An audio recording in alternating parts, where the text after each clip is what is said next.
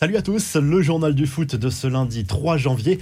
Retour en France retardé pour Lionel Messi. L'Argentin a été testé positif au Covid après le réveillon du Nouvel An. Le septuple Ballon d'Or l'a contracté lors de ses vacances passées en Argentine, à Rosario, sa ville natale.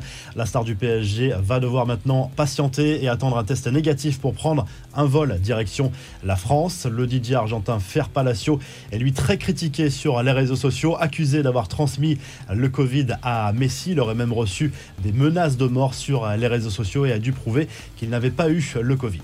En fin de contrat, en juin prochain, Kylian Mbappé peut désormais négocier librement avec le club de son choix depuis le 1er janvier. Le Real Madrid est toujours le grand favori pour accueillir l'international français l'été prochain.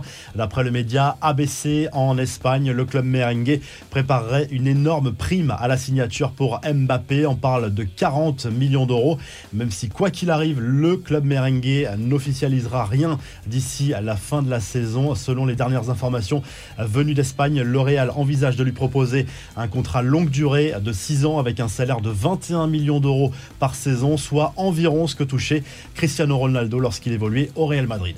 Les autres infos et rumeurs du mercato, réunion de la dernière chance ce lundi entre l'entourage d'Ousmane Dembélé et le FC Barcelone pour discuter d'une éventuelle prolongation de contrat. Une dernière offre va être faite à l'international français, mais le Barça a déjà un plan B et aurait contacté Manchester United pour un éventuel deal Martial Dembélé. Le Barça qui décidément anime ce début de mercato hivernal. D'après les informations du quotidien AS, cette fois l'arrivée d'Alvaro Morata est quasiment bouclée. Il ne resterait que quelques détails à régler avec l'Atlético Madrid, les Colchoneros qui avaient prêté le joueur à la Juve lors de la première partie de saison.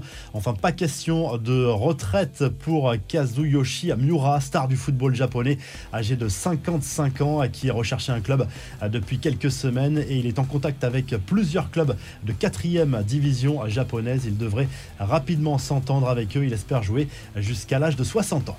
Les infos en bref, réunion importante ce lundi entre l'entraîneur de Chelsea Thomas Tuchel et Romelu Lukaku, écarté par son entraîneur ce week-end pour ce match contre Liverpool en raison de ses propos tenus dans la presse italienne sur sa situation chez les Blues. L'international belge s'était plaint notamment de certains choix tactiques de son entraîneur qu'il a placé plusieurs fois sur le banc ces dernières semaines. Cette réunion sera forcément très importante pour son avenir chez les Blues.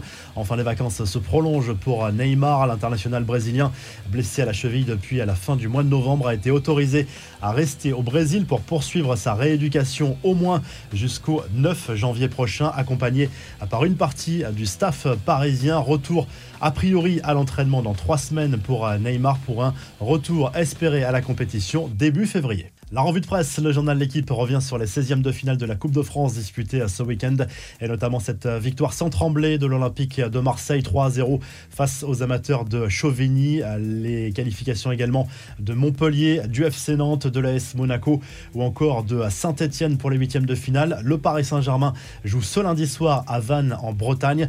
En Espagne, le journal AS revient sur la défaite surprise du Real Madrid sur la pelouse de Retafe 1 0. Le club merengue qui reste malgré tout en tête du championnat espagnol, même si le FC Séville a deux matchs en moins. L'Atlético Madrid s'est relancé avec une victoire 2 à 0 dans le derby contre le Rayo Vallecano.